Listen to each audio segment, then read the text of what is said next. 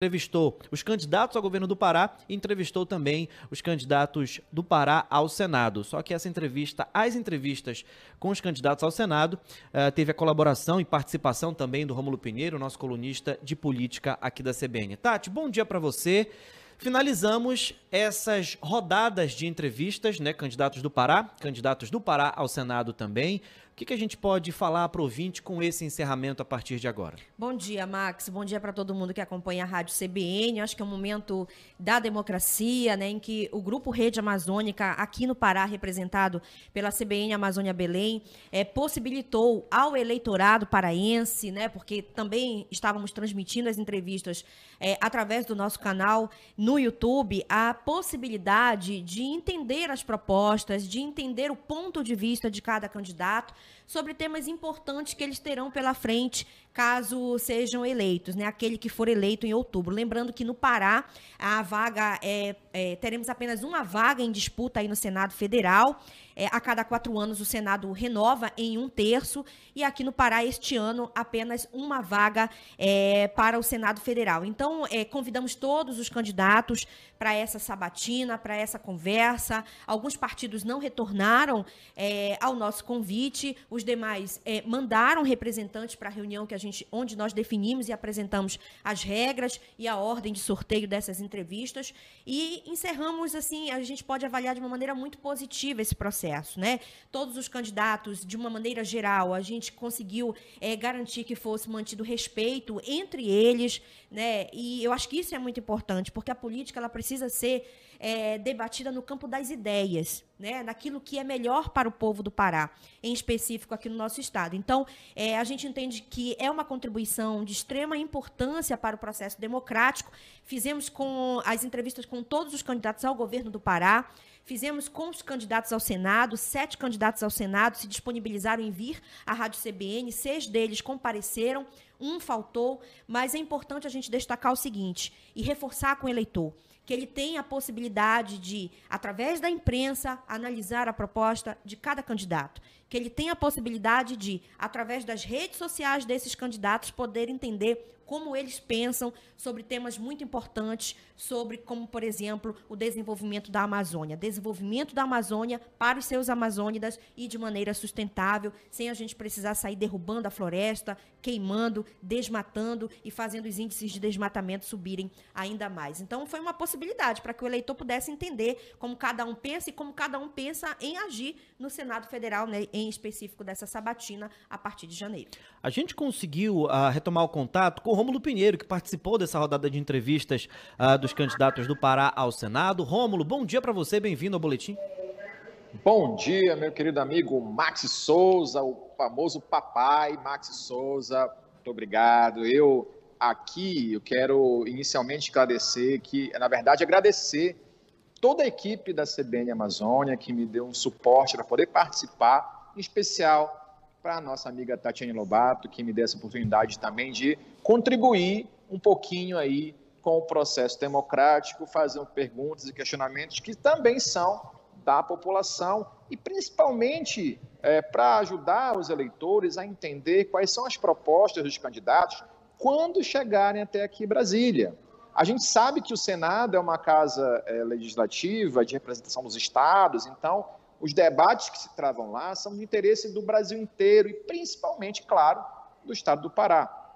Então, assim, eu fiquei muito contente com o convite. É, acho que a gente conseguiu, então, fazer questionamentos, às vezes um pouco incisivos, porque eram necessários. Alguns candidatos passaram por aqui com propostas totalmente inviáveis, tanto politicamente quanto juridicamente, e isso também foi questionado, isso também foi contraposto aos candidatos. Alguns se saíram aí é, de uma forma talvez tangenciando a questão principal, mas a gente também compreende e até, claro, a gente não pode é, fazer nada de, de disposição do candidato além do, do, que, do que se deve. Então, eu ainda assim, ainda que tenha havido algum candidato ou outros que tenham saído aí pela tangente nas perguntas, mas em geral foi muito válido porque nós pudemos perceber um pouquinho mais de quais são as propostas deles. Alguns não apresentaram tantas propostas assim, mas pelo menos foi uma oportunidade do nosso ouvinte conhecer mais a fundo todos os candidatos e poder escolher no próximo mês de outubro agora, qual seria o melhor candidato para o estado do Pará. Tati, em relação a conhecer a fundo, a estratégia ela foi muito boa aqui da CBN em relação a falar sobre o plano. Mas qual é o plano? Dá para executar? Não dá para executar? O Rômulo, como ele citou aqui em Brasília, só para deixar você ouvinte bem informado, mais ainda, ele reside em Brasília e estrategicamente né, trouxe informações e colaborou aí com as perguntas, justamente para saber o que é viável, o que é inviável em relação ao plano de governo, ao plano aí em relação caso os candidatos, ou melhor, o candidato que passou por aqui seja eleito. E Tati, falar sobre o plano, ele foi fundamental porque muitos políticos, principalmente nesse período eleitoral, aproveitam mais para atacar muitos candidatos e a nossa proposta ela foi muito diferente. Foi um ponto fora da curva, mas o ponto certeiro, que era falar do que é possível e que não é possível em cima das próprias propostas dos candidatos. Então, uns desenvolveram e outros talvez não como deveriam. Exatamente. Eu acho que o que é importante é que é, todo candidato ele precisa ter uma proposta de, de, de, de para o seu mandato, né? Seja executivo ou seja, no caso legislativo. E quando a gente pediu para as assessorias que encaminhassem para a gente as propostas dos candidatos, algumas não encaminharam. E a gente precisou fazer uma pesquisa.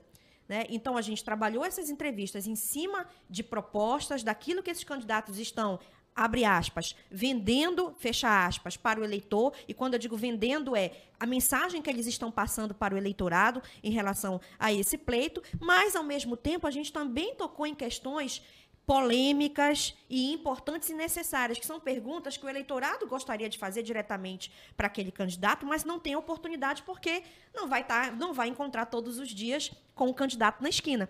Então a gente também aproveitou para tocar nesses temas polêmicos, tanto com os candidatos ao governo do estado, quanto com os candidatos ao Senado Federal. E quero aqui agradecer imensamente, em nome do Grupo Rede Amazônica, a, da nossa equipe da CBN Amazônia Belém, a participação do Rômulo com a gente. O Rômulo que é paraense, mora em Brasília, conhece muito é, desses bastidores do Congresso Nacional, das discussões que são importantes, tanto que ele traz esses temas para a gente toda semana na coluna Conexão Brasília. E nessa sabatina em especial com os candidatos ao Senado Federal, que trata é, de uma casa legislativa em que é, existem debates e pautas extremamente polêmicas, importantes e, e necessárias, é, puxando aqui para o nosso lado, para a Amazônia, é, o Rômulo foi fundamental nesse contexto. Aproveitando também que é da área do direito, também contribuiu significativamente com a gente nos pontos importantes aí, é, como a questão do Supremo Tribunal Federal. Então, cada candidato pôde colocar a sua ideia, a sua proposta. A nossa missão aqui era, de fato, perguntar, indagar. Se a resposta não ficou é, bem compreensível, perguntar de novo, e esse é o papel da imprensa garantir que o eleitor que nos ouve ou nos assiste através do YouTube possa ter sempre a melhor informação. Rômulo Pinheiro, mais uma vez, em nome da CBN, muito obrigado pela sua participação. Conte sempre com a gente e ainda vamos precisar muito de você em Brasília, tá bom?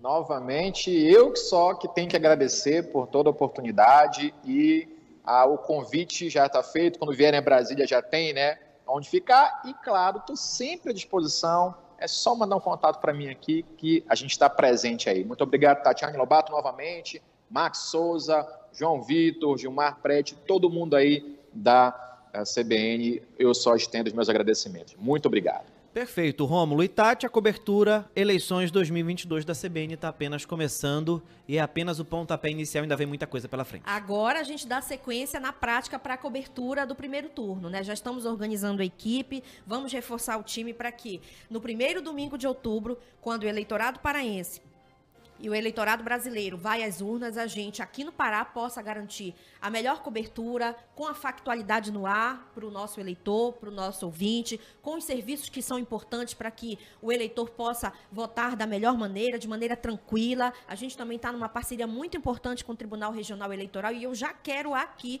antecipar que na próxima terça-feira nós vamos ter uma entrevista ao vivo aqui na CBN com o diretor-geral do TRE Pará, para que a gente possa conversar sobre os preparativos dessa eleição, né? Tem novidades esse ano, é, algumas sessões eleitorais terão aí a nova urna, a urna modelo 2020. Então, o diretor-geral do TRE Pará, Felipe Brito, vai estar com a gente para tirar dúvidas do eleitor e você já pode participar com a gente através do nosso WhatsApp. Ou seja, quem está com a gente está bem informado porque está na rádio que toca notícia. Perfeito.